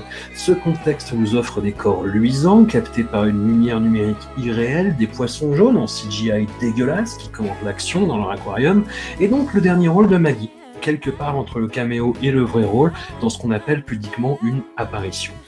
Anouk, tu as développé au fil de cette troisième aventure commune un tropisme pour les Hongkongais en Marcel, et nous ne pouvons que nous en excuser. Est-ce néanmoins l'explication principale pour ton étonnante magnanimité envers ce film? Oui. Euh, tout simplement, non. Vous avez entendu des propos euh, infamants, vous allez en entendre beaucoup plus euh, après mon intervention, et j'aimerais rappeler ce principe simple. On juge un film à l'aune du contrat qui est passé avec le spectateur en amont. Le contrat de Hot Summer Days, alors nous on n'était pas forcément au courant, hein, mais on le lance et on comprend assez vite à la vue du premier immeuble qui flanche un petit peu en mode dessin animé, qui qui, qui fond comme ça, et euh, de, de, de, de- d'un cut avec 150 personnages en 3 minutes qui ont très chaud. On comprend que le contrat c'est un petit film tranquille ou bilou avec euh, tellement de de- d'histoires qu'on va pas avoir le temps de se rendre compte que chaque histoire euh, isolément est mauvaise. Euh, et puis voilà, on, on y va entre potes, on y amène son, son date euh, un soir euh, de un soir d'été pour, pour justement profiter de la clim. Et voilà le contrat. Pour moi, il est passé, il est réussi. On y est. C'est-à-dire, c'est c'est pas, c'est un film divertissant. Alors, raté sur plein d'aspects, bien sûr, hein. mais euh, les gens sont sexy, ils sont à Marseille, Ah. ils sont en sueur, tout le monde est très excité tout le temps, un petit peu énervé aussi, parce que quand même la chaleur, ça énerve, et il, y a suffisamment de, de, de, de personnages et de storylines, alors j'ai essayé de les lister, mais c'est pour euh, que dès qu'on s'ennuie un petit peu, ce qui arrive très vite parce que c'est quand même mauvais, et ben on passe à l'autre, et puis on se dit, ah oui, tiens, c'est vrai, il était mignon, lui, avec son petit Marcel, ah, elle, avec sa, avec son petit, euh, sa petite moto, et tout, je l'aimais bien. Donc, franchement, euh, c'est honnête. Après, c'est honnête dans le cadre de, de films choral, enfin choraux du coup, euh, de bluettes romantiques de Saint-Valentin. Donc c'est un manuale d'Amoret pour ceux qui avaient suivi euh, Robert, euh, entre manuale d'Amoret et Love Actually, avec le, le fil rouge de l'extrême chaleur euh, du réchauffement climatique qui, qui, qui- qui amène un petit côté angoissant euh, euh, sur un film qui tout, tout compte fait ne l'est pas trop. Donc on a énormément de, de, de, de storyline. Je passe les poissons parce que je pense que vous allez en reparler, donc j'épargne les Nous avons donc le euh, chef sushi qui est très très très mignon. Hein Dites-moi qu'il Oui. est pas mignon le chef sushi. Non, Voilà. c'est vrai, c'est vrai. Chef sushi très très mignon avec euh, son espèce de petite copine un peu euh, cosmopolite euh, euh, qui euh, essaie de enfin voilà il y, a- il y a beaucoup les histoires de il faut prouver son amour sur un temps long pour les garçons euh, voilà c'est la persévérance et l'espoir euh, donc voilà la- leur petite romance autour de la bouffe moi j'ai trouvé qu'il était très sexy euh, ensuite on a euh, le la, la mon, mon personnage préféré alors que vous vous avez détesté la meuf un peu punk rock avec ses tatouages euh, sur le bras parce que bah elle est canonissime. Que moi à chaque fois que je vois une meuf comme ça je suis en gra- gra- grand danger d'aller me faire faire la même coupe le lendemain alors que bon clairement ça ne va pas à tout le monde hein. tout va bien Amandine j'y suis pas allée. Euh, mais voilà une meuf incroyablement sexy avec euh, un type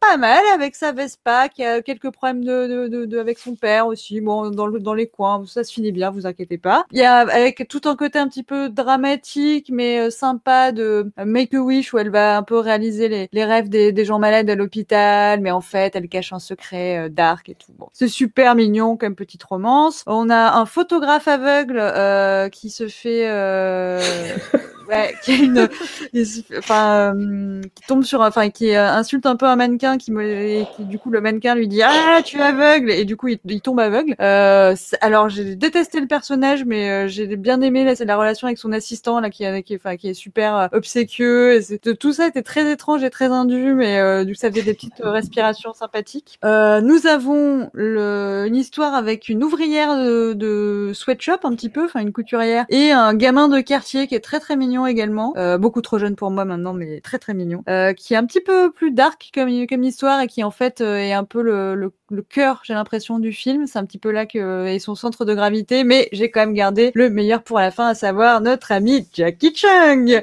qui, qui chauffeur de taxi, qui, qui coureur de Ferrari, qui glaçon géant, où les gens boivent à la paille sur Jackie Chung, ce qui est devenu genre mon objectif numéro un pour cet été post-Covid. Dès que j'ai mon vaccin, je veux boire à la paille du Jackie Chung. Euh, débrouillez-vous, trouvez-moi ça. Dao, je te commande euh, Jackie Chung en glaçon avec des pailles qui sortent, s'il te plaît. Euh, et voilà, et sa romance à distance euh, suite à un quiproquo, hu hu hu. euh, on, a, on est tous les deux à l'hôpital parce qu'il fait très chaud et que tout le monde est en train de mourir de réchauffement climatique, avec une, euh, une joueuse de piano un petit peu ratée. Et en fait, tous les deux s'inventent un peu des vies. Et en fait, ils sont tous les deux un peu ratés, mais très mignons. Et donc, tout la- le rapport entre, entre le, ce petit couple à venir et la- le père et la fille. Donc, le père, donc toujours Jackie Chung, et sa fille qui fait un peu euh, arrangeuse de, de mariage euh, entre les deux. C'est voilà, c'est sympathique, la, la- la gamine est marrant, enfin sympa, c'est sympa. c'est- alors c'est fatigant assez vite, il faut prendre le rythme hein, parce que voilà, ça cut, ça cut. Il y a énormément de personnages. Là, je vous ai fait une liste, mais euh, je pense que vous aviez oublié la moitié. Oui, oui. je te confirme. je sais, je, je sais même pas si elle est ex- exhaustive, mais en tout cas, il y a du sex appeal, euh, il y a de la chaleur, il y a de la sueur. Moi, ça m'a mis dans le dans dans l'ambiance euh, de de l'été à venir. Là, je je, je, suis bien. Bon, euh, je il y a des moments un petit peu bizarres, mais comme dans Love Actually où euh, à un moment vous vous souvenez, bon, euh, c'est Noël, on dit la vérité. Bon bah non, bah là c'est un moment, c'est l'anniversaire de tout le monde. Tout, tout, le- tout le monde fait son anniversaire le même jour. Bon, je cherchez pas à comprendre, kiffez, il y a des gens sexy, voilà. Allez-y, crachez votre venin. Non, Maggie Chung, Maggie Chung, avant, avant que euh, Ah Mathieu et Amandine ne roulent sur ce film. Et Maggie Chung, donc, effectivement, apparaît dans la sous-intrigue du chef de Daniel Wu. C'est ça. Elle a trois minutes et euh, elle joue. Alors effectivement, là, je pense que c'est pas son meilleur personnage. Je pense qu'elle est venue dépanner puis se faire plaisir avec des avec euh, avec des chefs sexy. Euh, elle joue une femme euh, d'âge moyen, brisée, euh, qui laisse un message, enfin qui ouais, laisse un message ou une conversation téléphonique euh, avec un amant et donc pleure beaucoup parce que ce- cet amant n'a pas l'air très très enthousiaste. Et elle parle de la de sa conception de l'amour avec le chef sushi, ce qui permet au chef sushi de, de se reprendre un petit peu en main pour euh, aller reconquérir sa belle. Et donc euh, elle a une vision très très romantique, euh, très très euh, gnangnan, on peut le dire, euh, d'un espèce d'amour un peu euh, fusionnel. Et euh, je pense que c'est pas, voilà, elle, a fait, elle a fait ça pour dépanner. Hein. Je, je pense pas que Maggie ait pris énormément de plaisir, euh, mais elle est là. Et puis euh, ça fait euh, également une espèce de parenthèse un peu, euh, un peu en suspension comme ça dans le film qui, elle est, elle est, elle est, elle est juste. Hein, le, le personnage est pas fou, enfin le, le dialogue est pas fou, mais elle est, elle est très bien. En tout cas, une chose est sûre, c'est la seule qui transpire pas dans le film. Je pense qu'elle a refusé de se faire asperger de stérimar. Parce qu'elle est pas, euh, elle est vraiment, elle- c'est la seule qui n'a pas de goutte sur la tronche euh, pendant tout le film. Euh, film d'ailleurs qui, euh, de sur, euh, je tiens à le dire, ce film qui n'existe pas. Euh, je, je- moi, je refuse d'accepter, après tous les efforts consentis par Maggie Chung, mais aussi par nous, euh, que cette bouse de Hot Summer Days soit le dernier rôle de Maggie. Voilà. Donc, euh, moi, je, ce film n'existe pas, tout simplement. Amandine, tu fais la grève de la critique, toi aussi? Bah, écoute, euh, j'ai- j'ai- j'aimerais bien opposer un silence méprisant après cette diatribe d'Anouk de dire bah en fait moi euh, comme Mathieu ce film n'existe pas je ne le commenterai pas. Mais Anouk a dit des mots que qui, ça peut pas passer. On peut pas la laisser parler. Je savais que vous alliez craquer Elle a dit oh le contrat, le contrat, on a passé un contrat. Moi j'ai passé aucun contrat. surtout pas de cette nature. Et tu as Anouk a surtout dit oh euh, c'est sympa. Mais c'est pas sympa, c'est criminel. Mais ça va pas C'est sympa Mais Anouk, c'est insupportable. Ce film est atroce et il est à l'image de son ouverture, complètement naze. On comprend rien, il y a des, des poissons dans le bocal, une espèce d'horrible histoire de poisson où euh, pour bien que le, le spectateur débile comprenne qu'il y a un poisson femelle et un poisson mâle, au poisson femelle on lui met des fossiles et du blush, on en est là. Et euh, je suis désolée Anouk, tu dis oh le papa il est mignon. C'est pas le papa, c'est Gordon Liu avec des tongs en plastique au bord de la plage à faire des blagues vaseuses. Mais c'est criminel. Ce film est criminel. Donc, je pense qu'il faut qu'on se démerde, qu'on fasse un attentat pour virer ce film de la filmographie de Maggie. Et est-ce qu'on peut aussi euh, expliquer que ce film n'est absolument pas d'utilité publique dans le sens où, par exemple, quand il y a une canicule, il ne faut absolument pas faire tout ce que ces gens font dans le film. Quand il y a une canicule, il faut rester au frais, il faut euh, s'hydrater euh, et surtout il ne faut rien faire.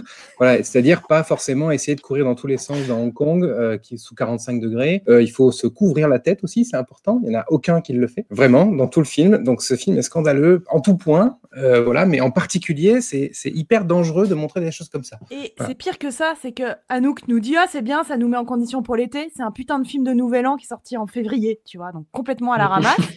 Et en plus, en plus, en plus, il y a, il y a pire, je pense qu'il y a un sous-texte politique que je laisse en suspens, qui est qu'on dit Hong Kong, Hong Kong, mais en fait, le film se passe en partie à Hong Kong. Le reste, il y a, on voit Shenzhen Shenzhen. Et Ouais. on a Pékin. Donc c'est pas juste Hong Kong, ça, ça, ça devient une espèce de machine, euh, peu- je sais pas, qui, qui est censée rassembler la Chine euh, derrière ces grandes stars euh, masculines notamment. Mais mon Dieu, mais mon Dieu, mais quelle tristesse. Mais je dirais même qu'au-delà de rassembler la Chine, il y a une espèce de mondialisation avec un côté très aplatissant qui, franchement, on regarde ça, On se dirait ça pourrait être Love Actually. Enfin, ça pourrait être euh, une merde de film choral de Saint-Valentin des États-Unis. C'est il y a un côté vraiment très film mondialisé et aplati dans tout ce que ça peut avoir de, ouais, de, de- d'universel dans le, le film de Saint-Valentin de merde. Donc je, je trouvais ça aussi intéressant à ce titre-là, qu'il n'y ait pas près- d'identité chinoise. À, à ceci près que tous les acteurs euh, sont luisants et sus, sauf Maggie. Tout le monde sue, sauf Maggie.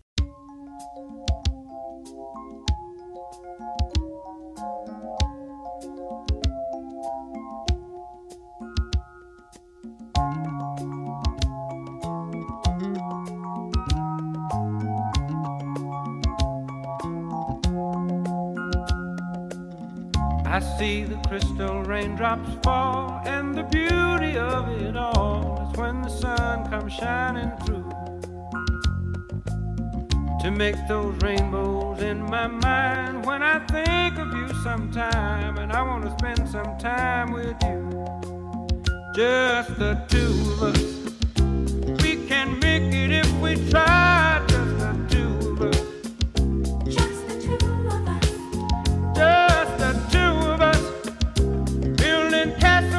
the sky. Just the two of us. You and I.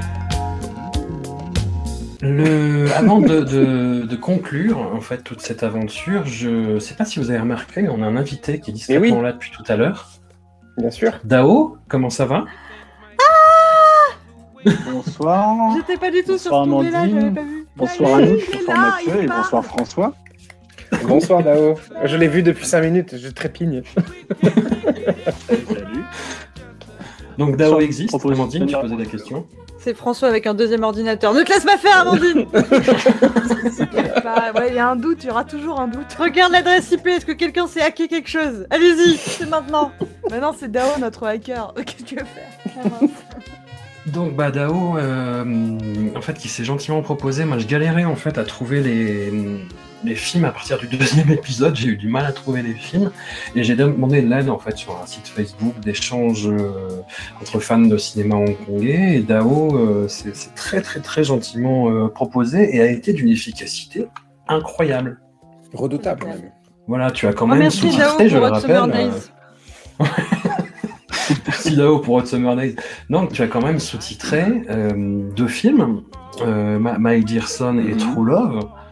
Voilà, c'est Ouais. quelque chose que tu fais d'habitude justement du, du- du sous-titre un Alors, peu. je l'ai fait un petit peu euh, comme ça. Bah, je me suis amusé, c'est un peu mes, mes- bébés difformes aujourd'hui, je les aime quand même, tu vois, même si les films sont nuls. Euh, Je les ai fait en me disant, bon, il faut essayer d'en tirer quelque chose. euh, Instant émotion, j'ai pensé à vous en les faisant, en faisant mes traductions. Quand je trouviez mes blagues rigolotes, euh, voilà, c'est bon, c'est- réussi. Apparemment, on câble pas très bien dans la, dans la cave de François. Oui, les petits Vous m'entendez sauts de mal hein D'accord. Mais je, je suis le libéré bientôt. Oui, bon, Oh, c'est faux, tu vas faire Nicolas Cage, Dao. alors t'as rien Pas demandé. Et le cinéma hongkongais, du coup, ça te, ça te vient d'où Depuis combien de temps? Vous, alors, indice sur mon âge potentiel, euh, les premiers films, euh, c'était à l'époque où j'avais un petit job et que le midi, j'allais, euh, je fonçais dans le, 13 le 13e arrondissement emprunter euh, des films. euh, tiens, d'ailleurs, j'ai une anecdote un peu rigolote là-dessus. En fait, je voulais louer des films euh, dans un, un- un genre de vidéoclub qui n'en était pas vraiment un, qui louait en fait des VHS qui ripaient des VCD et qui les louait Oui. un peu cher d'ailleurs. Ils ont longtemps refusé de me... Non, non, non, ils faisaient comme s'ils comprenaient pas le français, donc je suis revenu une fois, deux fois, trois fois. Et puis la patronne, elle voulait rien savoir. Donc, euh, Et un jour, j'arrive et je vois que c'est pas la patronne qui est là, c'est a priori son fils, je dirais. Et lui, aucun problème. il- La patronne arrive, euh, mais le pourri, mais un truc monumental. Et moi, je m'en fous, je, m'en- repars avec mes films en fait. Je me dis, bah ça y est, j'ai j'ai trouvé une, une façon de faire. Donc, donc je prends mes films, je regarde mes films, je les ramène. Et en fait, le lendemain, elle me dit euh, Mais vous savez, les films, il n'y a pas de français, euh, tout ça. Je dis Non, mais pas de problème, je, je sais, quoi je, je sais dans quoi je me, je me lance. Et euh, donc, une fois, deux fois. Et puis, au bout d'un moment, euh, elle, elle finit par me dire que, en fait, la première fois, les premières fois, elle n'avait pas osé me les prêter parce qu'elle pensait que j'étais de la répression des fraudes. et, voilà. et comme elle ripait, elle prêtait des cassettes ripées de VCD pirates et tout. Enfin, voilà. Du coup, voilà, pouvez vous donner à peu près une idée de quand ça date. hein. Et puis, t'as surtout la Ouais. tête d'un mec qui travaille pour la Voilà. des fraudes. Bah, alors voilà, c'est euh, deux- deuxième indice peut-être, ouais. Et puis après, bah, Internet est arrivé, ça a laissé le- plus de facilité pour trouver des films, pour les acheter à Hong Kong, tout ça. Donc, euh, Et Maggie Chung, du coup, est-ce que cette, euh, avant, est-ce que tu as regardé les films en même temps que nous? Est-ce que tu en connaissais Alors, la plupart? J'en avais vu beaucoup parce que euh, la, la plupart, la- enfin, elle a finalement arrêté sa carrière il y a assez longtemps aujourd'hui. Enfin, il y a plus grand chose Ouais. de neuf euh, récemment. Et donc, effectivement, les, les... alors j'avais pas vu notamment les films que j'ai sous-titrés. Ceux-là, je les avais pas vus, je, je les connaissais pas. Mais euh, ça partie des actrices euh, et des acteurs euh, que j'avais repérés, que j'achetais à la jaquette, si tu veux. Tu vois, je voyais pas le titre, je savais pas de quoi ça allait causer, mais bon, elle était dedans, j'en demandais pas beaucoup plus. Bah écoute, reste avec nous quand même pour le bilan du coup. Donc elle a arrêté en fait à la suite de, de sa performance dans Clean. Elle a hum, déclaré qu'en fait elle était euh, bah, en burn-out en fait. Il y a eu euh, bah, ces fameuses années, hein, euh, 1989-1993 où il y avait euh, plus d'une dizaine de films. Elle en tournait parfois, euh, bah, les conditions de tournage de Hong Kong étant ce qu'elles étaient, euh, parfois cinq à fois. Et donc elle a vraiment eu un burn-out. Elle s'est mise à, à s'arrêter, à faire plus que deux films par an, puis un tous les deux ans, et puis euh, finalement voilà bah, les derniers. Et à la suite de quoi, en fait, elle est devenue euh, ambassadrice de l'UNICEF. Elle a fait beaucoup de, de travail dans le, dans le caritatif. Elle a fait des apparitions, mais dans des installations de son ami, euh, l'artiste contemporain Isaac Julien. On peut voir quelques extraits des créations sur le, sur le web. Elle aurait tourné une scène euh, d'Inglorious Bastard qui aurait été coupée, mais qui n'apparaît nulle part, en fait. Donc, on, on sait même pas si ces scènes existent vraiment. Et hum, en fait, elle s'est reconvertie surtout dans la musique par la suite. Elle a bossé avec un groupe euh, pas mal de temps et elle a et ça s'est conclu en fait par une espèce d'apparition surprise euh, au Strawberry Music Festival de Hong Kong en 2014. Elle a notamment chanté euh, Tian Mimi, donc la chanson euh, de Teresa Tang qui est au cœur de Camarades of Almost- Love Story de Peter Osun-chan. Bah, on a parlé, euh, bah, Anouk a très bien décrit en fait le, les problèmes de l'incarnation vocale de Maggie Chung dans, dans Clean et c'est des choses qui lui ont été reprochées. Et Il y a des vidéos qui tournent qui sont assez euh, terribles, ce serait exagéré parce que c'est juste, euh, voilà, je sais pas, quelqu'un qui a du mal à poser sa voix en fait et qui du coup, en plus avec un groupe qui est pas ouf derrière. Je sais pas si vous avez vu les, les vidéos, euh, chers, chers amis, mais euh, bah, c'est- ouais, Mais, moi, je- j'aime. Maggie, je veux pas lui faire de la peine. Hein. Je l'aurais jamais euh, huée et moi non plus, je chante pas très bien et j'adore chanter, donc je comprends sa peine. Enfin, vraiment, euh, si elle nous Hmm. écoute, euh, love sur toi, Maggie. euh, c'est pas gentil d'avoir hué. Oui, tout, tout le monde lui a roulé dessus après en disant Ah enfin tout, tout, tout le monde s'est moqué ça a été un truc un peu euh, voilà ça a été un bad buzz euh, qui a été exploité comme tel par les médias et enfin voilà je vous ai envoyé des artistes des articles que je trouvais un peu dégueulasses euh, vraiment en plus le public est plutôt content de la voir tu vois t'entends quelques personnes qui qui renaclent un peu dans le public mais comme à chaque concert en même temps tu vois et mais les gens ont l'air vraiment contents de la voir et quand elle commence à chanter Tian Mimi, il se passe vraiment un truc. Et hum, oui, enfin voilà, le, le, le reste de la performance est pas ouf et elle l'a admis elle-même euh, après et, euh, et elle s'est retirée des affaires quoi. Voilà. Pour, pour, pour l'instant, c'est quelqu'un qui est retiré de la vie publique, qui fait quelques apparitions de temps en temps, qui donne quelques interviews, mais vraiment pas plus quoi. D'ailleurs, Qu'est-ce que Maggie Oui. Ah Non, j'imaginais qu'elle faisait une apparition dans le podcast après. nous. non, c'est Olivier Assayas par contre qui nous a rejoint. Ah, salut Olivier, ça va? Ça va Voilà, on Après, finit euh, les concerts. honnête- honnêtement, il y a quoi comme euh, vrai rôle pour une femme de 50 ans dans le cinéma de Hong Kong? C'est vrai. c'est ça. Il y a encore de la place pour les stars masculines, mais effectivement, les stars féminines, elles ont un peu disparu. Il y a Cara Hoy qui, qui fait quelques trucs encore, mais qui Mm. sont pas toujours géniaux, mais effectivement. Le, le cinéma de Hong Kong, son évolution, est-ce que tu, tu trouves ça aussi triste que moi, Dao, d'ailleurs? Ah bah, euh, moi je suis, je pleure toutes les larmes de mon corps à chaque fois que je vois un film chinois, si tu veux. Hmm. Je- je- J'essaie de retrouver un peu dans, dans les productions, j'espère retrouver dans, dans certaines des productions euh, chinoises qui, qui, qui pullulent littéralement. Il y a des sorties, euh, c'est incroyable le nombre de trucs, mais c'est même pas le quart de la moitié du millième d'intérêt que ça peut avoir. C'est, il y a, y a plus rien. J'ai- revu il y a récemment la vidéo d'Arnaud sur le, le cinéma de Hong Kong est-il mort? Oui, effectivement, ce cinéma-là est mort. Il reste quelques. euh, comment D'ailleurs, ah, pour moi, une des preuves qu'il est mort, c'est qu'il s'est pas renouvelé. En fait, les, les acteurs de Hong Kong qu'il y a, c'est encore Louis Ta- Tony Leung, Lo Xingwan. C'est Andy toujours les mêmes. Alors, c'est, moi, j'adore les retrouver, hein, mais euh, et parfois c'est plutôt bien fichu. Mais euh, c'est ça a le goût euh, du passé un petit peu quand même, et ça s'est pas vraiment renouvelé. Et d'après ce que j'ai cru à peu près comprendre, notamment en discutant un petit peu avec avec Arnaud justement, le, cinéma de Hong Kong, il a du mal à être en phase avec la réalité de ce qu'est la vie hongkongaise aujourd'hui. En fait, la, la- répression, le- les libertés réduites. la- Jackie Chan, par exemple, il en a pris plein, plein la tronche. Parfois, c'était justifié vu ses prises de position, mais le, je sais pas si le public hongkongais se reconnaît encore beaucoup dans son cinéma, notamment. Et ça, Hmm. pour un cinéma ultra local, euh, c'est dur, c'est dur, quoi. Est-ce que, la, est-ce que la chute du, du cinéma hongkongais euh, est connectée, liée d'une manière ou d'une autre à, à la rétrocession à la Chine? Bah, il y a eu quelques soubresauts derrière quand même qui étaient intéressants, mais à partir de la moitié des années 2000, euh, ça a été dur, quoi. Est-ce que c'est pas justement le rattachement à, la Chine, la République de Chine populaire, qui fait que ça a euh, brisé l'élan de, de- Moi, de je- la, liberté que pouvait avoir le, le cinéma hongkongais? À mon avis, enfin, il y a une partie politique, mais c'est surtout économique. Quand la Chine a décidé Ouais. que le cinéma devenait son soft power, tu Ouais. peux plus rien faire. Mm. Économiquement, t'attires à toi les grands, les réals, les acteurs, euh, tu noies le marché avec tes productions euh, qui coûtent 19 000 fois les autres. euh, T'as pas forcément besoin d'avoir un énorme agenda politique, il suffit tout simplement de montrer qui est le plus fort économiquement. Et Une des richesses du ciné de Hong Kong aussi, c'était toute ces, la variété des sujets abordés, la façon dont ça l'était, alors même jusqu'au au crapoteux catégorie 3, euh, mais euh, il y a des choses, euh, comment, il y avait des choses vraiment chouettes, terribles, visuellement parfois très dures et tout, mais il y avait des revendications, il y avait des, là, ça s'est beaucoup lissé, donc ça perd aussi de son intérêt.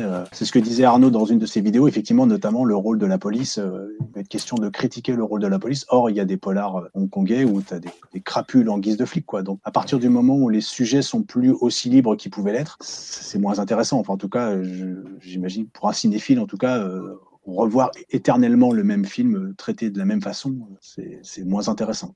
Tu vois ce qu'est devenu un cinéaste comme Herman Yeo, par exemple, qui a toujours été un mec qui a louvoyé entre plusieurs, euh, entre le cinéma très commercial, entre la catégorie 3, entre le cinéma d'auteur euh, vraiment hardcore et hyper engagé euh, politiquement. Un film comme From the Queen to the Chief Executive, c'était un film qui était hyper militant et revendicateur contre le gouvernement britannique à l'égard des, des prisonniers politiques. Et, et là, aujourd'hui, bah, il fait du rip-off de, de Hitman et euh, Shock- Shockwave, qui est euh, le, bah, le- un des derniers gros blockbusters hongkongais avec Andy Lau. Et, et c'est une tristesse. Et c'est une tristesse, Ouais, ouais. Shockwave, quoi. C'est c'est exactement ça. Ce sont qui sont partis aux États-Unis quand ils ont cru pouvoir y trouver les Dorado. La plupart en sont revenus, hein, enfin n'ont rien fait de, de, de si génial que ça. Et puis, bah, effectivement, sur place, euh, il faut composer. euh. Il y a guère que Wong Jing qui a l'air de s'en sortir un petit peu, mais lui, c'est un peu. Ah là là. Il est increvable. Il est increvable, quoi. C'est le roi du salto arrière, il tombe toujours sur ses pattes, lui. donc. Ce mec a beaucoup trop de vie. An- Anouk, j'ai envie de te poser la question. Tu, tu étais un petit peu euh, sur l'expectative au, au- au départ de, de cette aventure, parce que Wong Jing, euh, la comédie euh, hongkongaise euh, populaire, euh, tout ça, c'était pas vraiment euh, ta tasse de thé. Et elle finit, Et- attendez, elle finit en adorant Hot Summer Day quand même. hein. Ouais, j'avoue. Et voilà. Vous voyez comment la barre elle a lentement dégringolé Sacré jusqu'à syndrome de Stockholm. tranquillement le sol. Non, comment t'as vécu cette aventure? Comment t'as s'est passé ton, ton, ton appréhension du cinéma hongkongais de cette époque-là, du coup?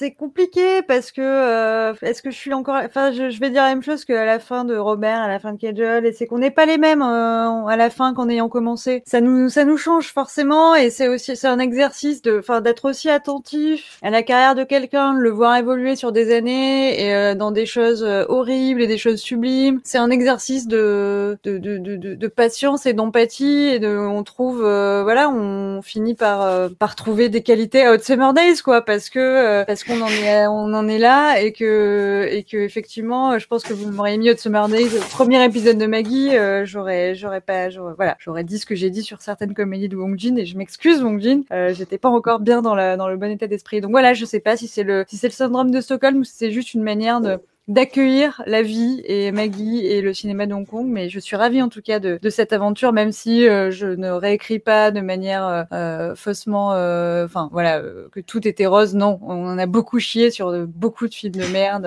bien sûr. Mais mais oui, finalement, c'était comme tous les, les voyages que nous nous faisons, c'est intéressant. Bah, et puis il y a le, le je sais pas, oui, le, le glow-up, l'éclosion d'une actrice qui est peut-être été la plus spectaculaire depuis le début de nos exégèses, du coup. Sur Robert, cette tête plus... de souris là où elle était euh, vraiment ce- ce- cette espèce de, de Miss euh, mannequin euh, bas étage. pain bêche, ouais.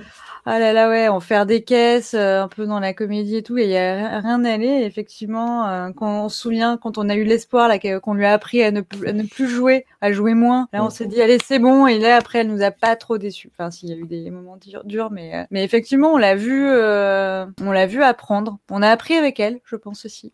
Oui, puis en plus, ce que je trouve intéressant, euh, c'est- c'est quelque chose qu'on avait un peu, un peu vu aussi euh, en faisant Robert Anyways, c'est euh, l'éclosion de toute une génération de, enfin, un acteur qui représente toute une génération de cinéma, euh, qui, atteint, qui atteint euh, une sorte de firmament et qui ensuite chute. Alors bon, Maggie n'a pas chuté, Maggie s'est arrêtée, on va dire. En tout cas, elle a fait une mini chute et elle s'est très vite arrêtée ensuite parce qu'elle aurait pu continuer en effet pendant 15 ans à faire de la merde. Finalement, elle a eu la dignité de de, s'arrêter au bon moment. Et euh, je trouve que c'est intéressant aussi de voir comment, euh, comment les, les cinémas émergents euh, s'entichent aussi, d'acteurs et ont besoin d'acteurs euh, pour exister. C'est pas qu'une une prouesse de cinéaste, c'est aussi une prouesse d'acteurs et que tout ça s'accompagne en même temps, ça fait un effet boule de neige, etc.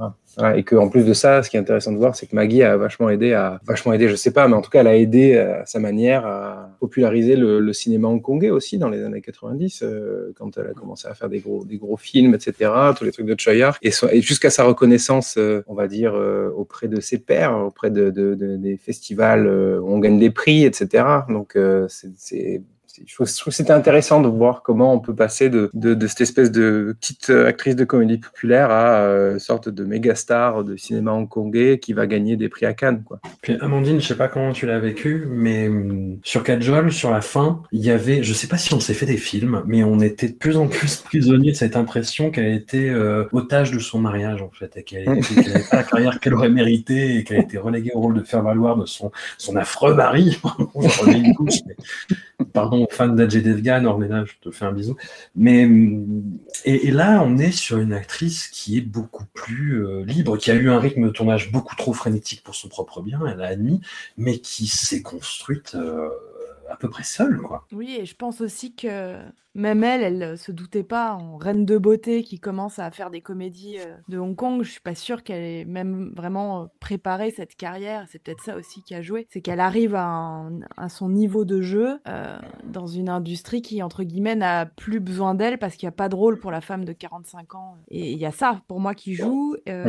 Et déjà, je, je trouve que, c'était, différent de, de Kajol parce que, bon, Kajol, c'est une in- industrie indienne que vraiment je, je connaissais bien, etc. Et là, pour moi, replonger dans des comédies de Hong Kong, euh, euh, c'était vraiment associé à la, un pur bonheur de revoir des choses, en fait. Et déjà, revoir euh, Green Snake, euh, Eagle Shooting Hero, tout ça, c'était, tellement agréable de revoir ces, des grands films, quoi. C'était vraiment, c'était vraiment magique. Par contre, c'est vrai que j'avais pas anticipé le torrent de merde euh, qu'on s'est mangé dans les années 89-90, là, toutes les comédies. euh, et, et encore une fois, euh, grand respect, euh, je, j'entends ce que nous a dit Arnaud hein, sur l'intérêt des Wong Jing, tout ça, je, je comprends, mais moi, c'est pas ma cam. Et j'ai vraiment une grosse souffrance de, de tout ça. Mais euh, en tout cas, à la différence de Kajol, j'ai l'impression que euh, Maggie nous a vraiment réservé des grands écarts. Ce que disait, ce que disait Mathieu, c'est-à-dire qu'elle a, euh, voilà, on passe de Center Stage à re une comédie de merde, on passe de clean à du Wong Kar Wai obscur. Donc il y a vraiment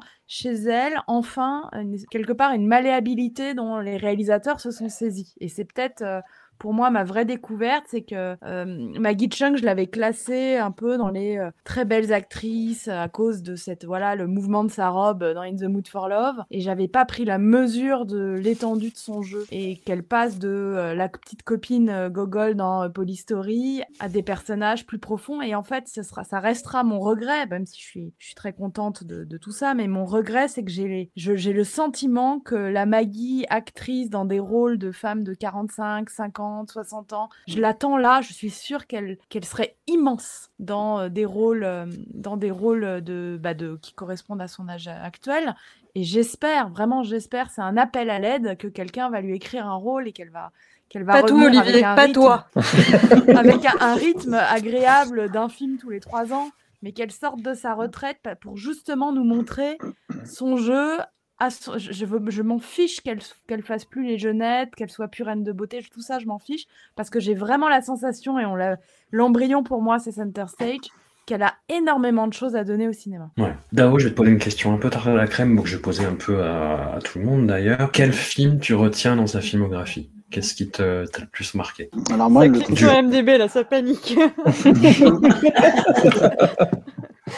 Là, de, de ceux que j'ai vus, en- alors en fait, moi, il y a un, un truc, c'est quelque chose que j'aime dans le cinéma de Hong Kong, c'est le grand écart justement. Euh, le- le- on, on parle de Maggie Chung, mais on peut faire un parallèle avec Tony Leung Chiu-Wai. Euh, donc, il est, euh, il est immense dans In the Mood for Love, mais dans euh, I Love Maria, il joue un, un reporter crétin qui finit la tête dans les toilettes. Oui, oui, bah, nous on a eu Eagle Shooting Heroes avec ses grosses lèvres. Voilà. et, et donc, du coup, j'aime autant euh, le, que euh, qu'une pitrerie euh, hyper légère. Moi, par, exemple, euh, je l'ai trouvé dans My Dear Son, je l'ai trouvé hyper mignonne en fait. Alors Hmm. c'est syndrome de Stockholm, hein, parce que mais je repérais des, à force de, de me passer dix fois la vidéo pour pour essayer de lire les sous-titres en, en blanc sur blanc euh, sur le, le RIP VCD pourri. euh, je, repé- je, je, je repérais des espèces de tics que j'avais pas vu au visionnage en fait, où euh, des, des, des, petits. Elle pousse dans ce film-là notamment, elle, elle fait des espèces de petits euh, hein, hein, à chaque fois qu'elle prend la parole. Et du coup, ça rend, je la trouvais craquante, tu vois, pour ça, pour des trucs comme ça. Donc je l'aime autant. J'ai pas vraiment de film préféré. Enfin, un film qui est éclate, qui écarterait tous les autres, euh, pas vraiment en fait. J'aime bien, euh, mais c'est vrai pour l'ensemble du cinéma de Hong Kong des acteurs, le grand écart qu'ils font en fait, la variété de, de- des propositions qui sont faites. Et, euh, Il y a une pantalonnade qu'on a tous adorée. Ouais. C'est, euh, je sais pas si vous en rappelez du coup, mais c'est All's Well Ends Well avec euh, Sandra Hung, Stephen Shaw, Leslie Chung. on a tous pris énormément de plaisir à ce film et ouais, je l'ai découvert et c'est, moi je le mets dans les dans, dans, dans les préférés quoi. Mais euh, évidemment, euh, je reste sur les compositions sérieuses. Euh, Sisters, moi, que je connaissais pas du tout et où je trouve, Ouais. euh, je trouve le film super et Maggie incroyable dedans. Euh, Center Stage à la revoyure, euh, génial. Euh, Green Snake, évidemment.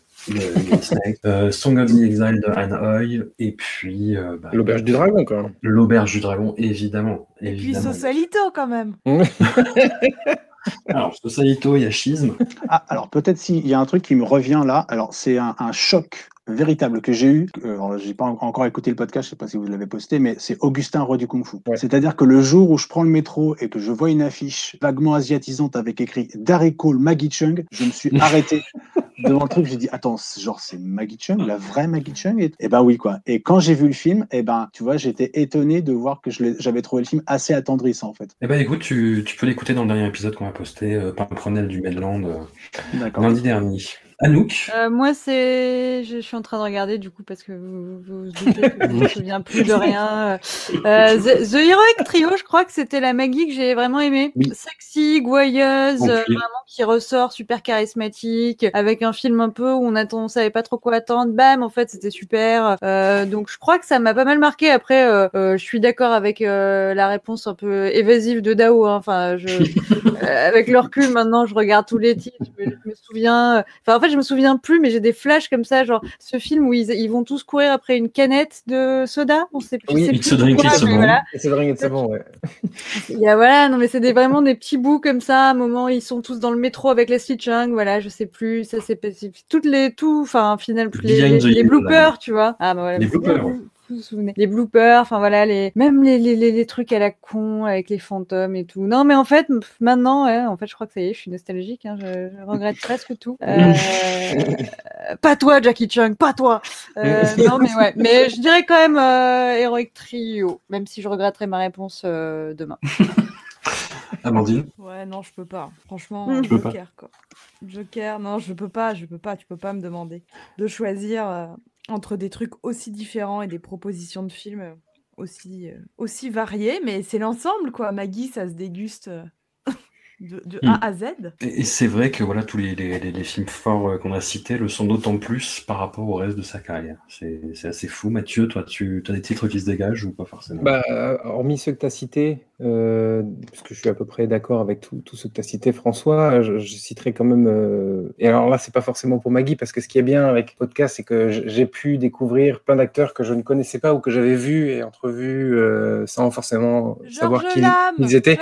Non, non, justement pas lui, euh, mais j'allais dire euh, donc euh, Romancing Star pour Stanley Fung. Euh, Little Cop pour Eric Sang, Oui. évidemment. Voilà, euh, donc des, des, des films comme ça qui, qui vont rester aussi, parce que ça m'a permis de découvrir des acteurs avec des, des sortes de, de petits génies comiques. Puis même, il y a, euh, on avait une, une Mantat que je connaissais déjà, mais que j'avais jamais vu dans d'autres, beaucoup d'autres films. Et du coup, voilà, c'était un plaisir aussi de le voir euh, avec ses gueules de con, en fait, euh, traverser aussi le, le podcast. Voilà, c'était, c'était intéressant. Mais oui, oui, euh, sinon, euh, sur les films de Maggie, en effet, euh, bah, c'est euh, ouais, Center Stage, euh, L'Auberge du Dragon, euh, ça va être euh, bah, les, films de Wong Kar Wai, surtout, surtout euh, Go By que j'avais jamais vu. Donc du coup, ça a été une vraie découverte pour moi. Et puis, et puis The Mood for Love, voilà, enfin les classiques ensuite, quoi. Donc il n'y a pas de, il a pas de vraiment de surprise là-dessus. Écoutez, en tout cas, bouffez du cinéma de Hong Kong, euh, soutenez le cinéma de Hong Kong, même si euh, il vit a priori ces derniers soubresauts, mais voilà, con- continuez à suivre la carrière de Choi Ark, par exemple. Enfin, c'est voilà, s'il fait partie des derniers qui sont pas euh, totalement dans le renoncement. On y reviendra au cinéma de Hong Kong. euh, je dois de d'ici pas longtemps, en plus pour un, un sujet ah, ah, qu'on garde secret. Mais euh, je t'en Spécial Gomina euh, Marcel, peut-être. ne me tente pas, femme. Non, non, le, on, on fera des intégrales de réalisateurs, mais d'ici d'ici quelques mois. Voilà, on quitte un peu le cinéma de Hong Kong, mais on fera un épisode qui reviendra. Un immense merci à vous tous, vous avez été euh, incroyables d'un d'un bout à l'autre. Euh, Anouk, Amandine, Dao, euh, Mathieu, merci énormément et à très vite. Merci. Merci tous. voir. Merci, merci. Salut. Ciao.